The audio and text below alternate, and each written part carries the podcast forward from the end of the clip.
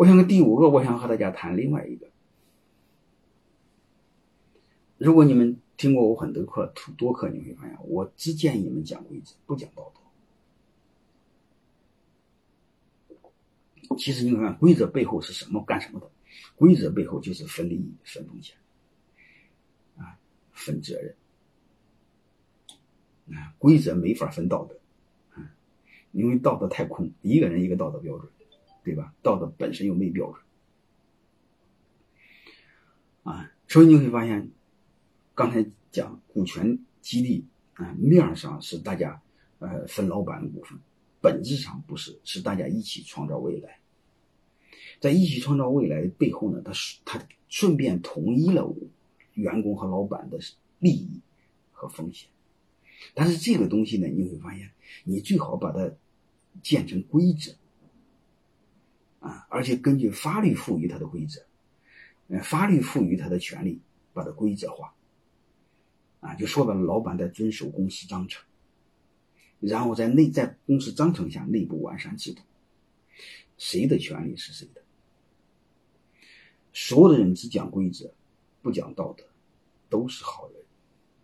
因为规则很清晰，边界清晰，谁都不侵犯谁。大家如果底层利益一致，又要风险一致，你会发现，为了他的利益，他会把饼做大。而且他做大的话，根据规则，他又分的很多。啊，如果大家不讲规则，只讲道德，你放心好了，身边都是小人。啊，我们草根企业，你会多数制度建设是有问题。啊，你只要制度建设有问题。你有没有发现一个现象？越强势的老板，身边小狗腿子、小奴才越多。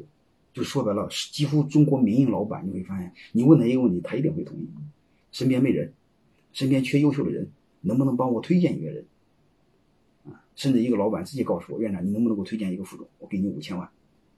啊，我说你把你企业给我，我也找不着。嗯，背后你会发现什么原因？就是我们。讲虚头巴脑的，讲权利讲的太多，规则讲的道德讲的太多，没讲规则。而且你们刚才说过，如果做了股权激励，你们底层利益是一致的，风险也是一致的，在这时候建立规则好建立，对吧？你建立大家信。如果你老板和员工定规则，你说你怎么定？他说：“你妈，你权力比我大，你财务不透明，你怎么定？他底层不信，因为利益不一致嘛。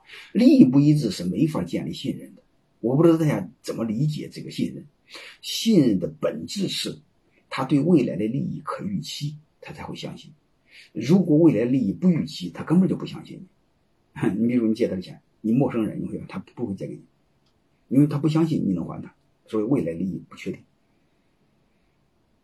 如果你们是好朋友，嗯，他可能会借你钱，为什么？他相信你会还他。他为什么相信你呢？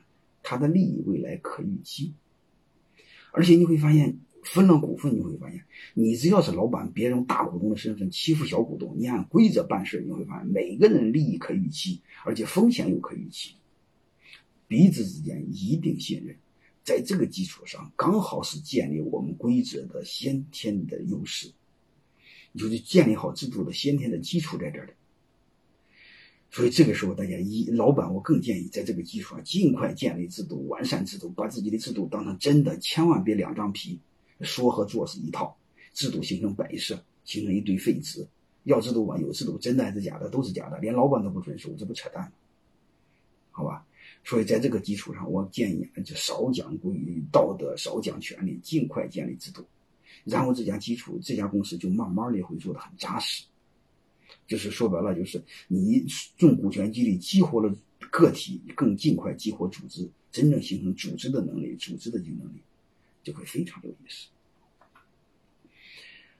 长话短说，用一句话对本次课题做一个总结：啊，股权激励的本质就是画一个大饼，大家把这个饼啊假饼变成真饼，啊，然后分饼的游戏，啊，就这么简单。因为它底层解决了利益的一致，解决了风险的一致，就是解决了信任问题。你不管把饼画多大，大家都会相信，然后大家一起把这个饼变成真的，啊，就是先分一个空饼，然后大家大家把这个空饼变成真实的饼，然后大家分饼，就这么个游戏。你会发现，如果大家搞明白，不管是公司治理还是公司管理，它最底层就是一个道理：分饼啊，然后画饼，然后分饼的游戏。最后祝大家一起把饼画的更大啊，然后把这个饼变成真饼，然后大家一起分饼。啊这节课就到这儿，啊，我们下节课再见。